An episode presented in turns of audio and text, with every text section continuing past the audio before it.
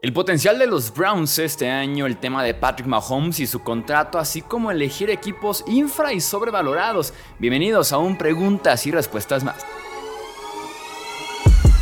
Hablemos de fútbol. Hablemos de fútbol. Noticias, análisis, opinión y debate de la NFL con el estilo de Hablemos de fútbol.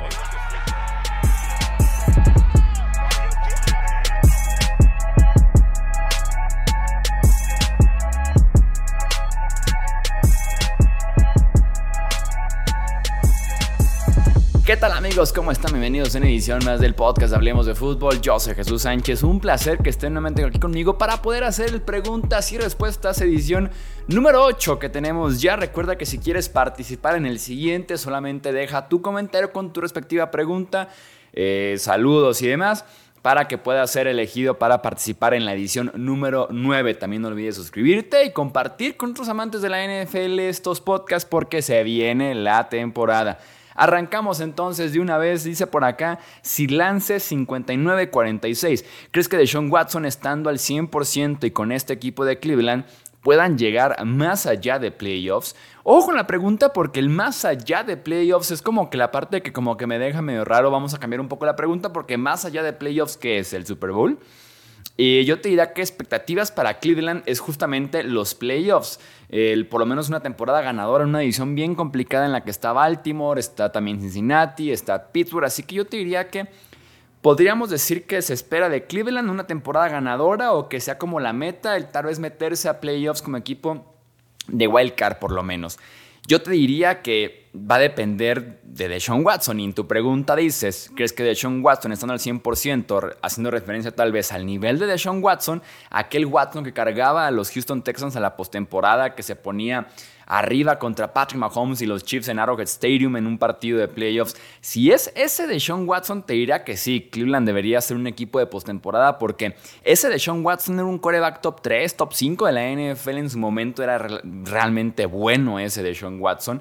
Y creo que Cleveland, por el resto de la plantilla, por el resto del roster, es un equipo que podría ser como un caballo negro peligrosísimo, ¿no? Porque tiene una ofensiva que está completa, la línea ofensiva es lo suficientemente buena. Me gusta Mari Cooper, Elijah Moore, David Njoku como armas alrededor de Sean Watson. Está Nick Chubb, que para muchos es el mejor running back de la NFL. Y la defensiva tiene por ahí sus flashazos, ¿no? Ni se diga Miles Garrett, de los mejores pass rushers en la nación actualmente.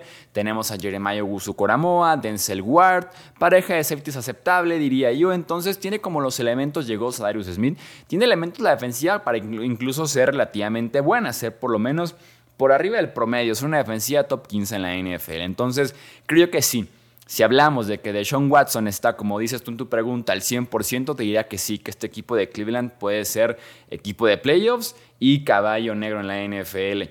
Pregunta Esteban Zavala, ¿crees que Pat Mahomes dé problemas por el tema de su contrato en un futuro? Gracias por tu pregunta y te diría que no, que no lo hará. Mahomes ha sido súper elocuente con sus acciones y con sus palabras, sobre todo este offseason con sus palabras, ¿no? En el que ha salido a decir, en efecto, no gano como debería estar ganando, pero es algo que yo mismo me podría estar de alguna forma buscando, ¿no? Me gustó el modelo que tomó Tom Brady recientemente, ¿no? ese modelo de ganar lo suficiente para que tu familia y la siguiente generación y la siguiente generación estén lo suficientemente bien acomodados que en tema de comida, que nunca le eches agua al shampoo, pero también darme la oportunidad de competir por un título, ¿no? De que se le pague a Travis Kelsey, de que se le pague a Chris Jones, de que se le intente pagar a Tyreek Hill por lo menos, ¿no? De que se esté rodeando constantemente bien al coreback y que eso le dé la opción de aspirar a más oportunidades, de más dinero en patrocinios, en franquicias, en imagen y demás, ganando Super Bowls. El tipo ha llegado a tres, ha ganado dos, se habla ya de la dinastía de los Chiefs en caso de que vuelvan a ganar uno este año o el siguiente, por lo menos entonces el tipo lo tiene bien claro, entonces te diría que no dará problemas porque ya tendrá la oportunidad de dar un problema y no lo ha hecho. Lo que sí yo agregaría sería que si yo fuera Kansas City, a pesar de que Mahomes no salga públicamente a pedirme un nuevo contrato, haría lo posible por ajustar el que tiene actualmente. Por lo menos cada año convertir su salario en bono para dárselo desde el off-season, ¿no? Ver la forma en la que le puedo dar mucho, mucho efectivo y dejar un poco el salario para eh, la temporada. O sea, veré la forma de, a pesar de que no me lo pida, tener yo el gesto de decir estoy de acuerdo en que tienes un contrato muy barato para mí, te apoyo de la siguiente forma, te adelanto esto, te convierto en bono, agrego incentivos, no sé, porque creo que sería un gesto de no descuidar a Patrick Mahomes por lo que ha hecho por ti como franquicia. Pregunta Alfredo Jiménez. ¿Cuál crees que sea el equipo más sobrevalorado y el más infravalorado de la NFL? Gracias por tu pregunta. Vamos metiéndonos equipos de verdad, porque hay unos equipos que me dicen y cuando estamos en directo en Twitch o algo por el estilo, de que caballo negro, los Niners, y dices, no, no son caballo negro, o sobrevalorado tal equipo, es como, bro, nadie los, los valora. Entonces, vamos, vámonos con equipos de verdad. Sobrevalorado, te diría que los Detroit Lions. Creo que su grupo de wide receivers es malo, no hay un tight end, los running backs son normalitos, Jared Goff es un quarterback que estuvo jugando muy bien la temporada anterior.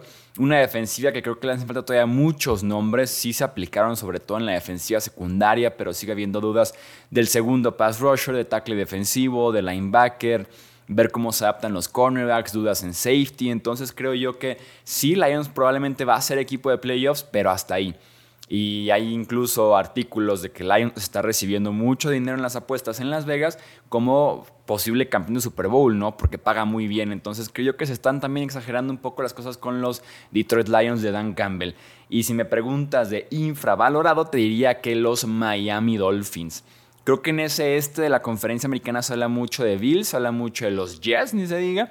Pero los de Dolphins muy poco y es un equipo que fue de playoffs la temporada anterior, que casi elimina a los Bills en Buffalo con su tercer coreback.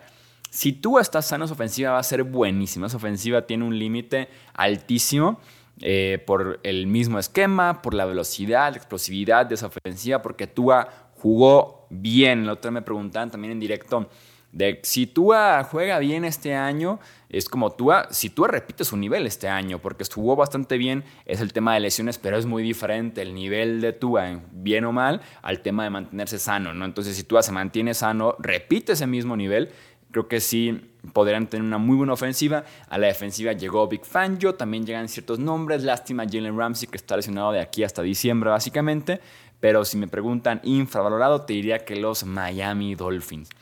Pregunta Héctor Patricio Bravo. ¿Te gustaría ser comentarista de la NFL en un canal de televisión? Sinceramente no sé cómo lo haría. Nunca he estado ni cerca de una experiencia así. He tenido ofrecimientos de diferentes roles que les puedo decir los he rechazado de alguna u otra forma por tiempos, por interés, pero les puedo admitir que un puesto como comentarista en televisión o por lo menos partidos en internet, sí les puedo admitir que nunca me han ofrecido. No sé ni cómo lo haría, no sé si sería muy bueno, si sería pésimo. Eh, me gustaría quitarme alguna vez la espinita. Siento que más chico, cuando era un poco más joven, creo que sí tenía como ciertas metas de me gustaría llegar a esa televisora, ¿no? Me gustaría lograr X cosa y como que siempre proyectándome aún quiero ese puesto. Siento que eh, últimamente he dejado de verlo de ese tipo de metas. Eh, estoy contento con lo que logro por mi cuenta, por la posición en la que yo logro con mis cosas, con mis tiempos, con mis posibilidades, con mis habilidades, en lugar de decir aspiro al puesto de comentarista en la televisora tal. Entonces, o a creador de contenido en tal canal, ¿no? O para la liga, como que dejé de tener ese tipo de metas ya hace un tiempo. Estoy muy contento con lo que hago yo, con lo que genero yo. Eh, pero te diría que sí, si se me presenta la oportunidad, te aseguro que diría que sí, solamente por el simple hecho de probar y, saber cómo soy. Capaz que soy fatal. Eh, pregunta Minotaurus Killer. ¿Qué opinas del cambio de Micah Parsons a defensive end? Para mí es un pésimo error. Eh, a mí me parece un excelente movimiento. A mí me parece un acierto total por parte de los Cowboys y de Micah Parsons. Tiene mucho más valor en la NFL Edge que linebacker platicábamos ya, los linebackers son como los corredores de la defensiva.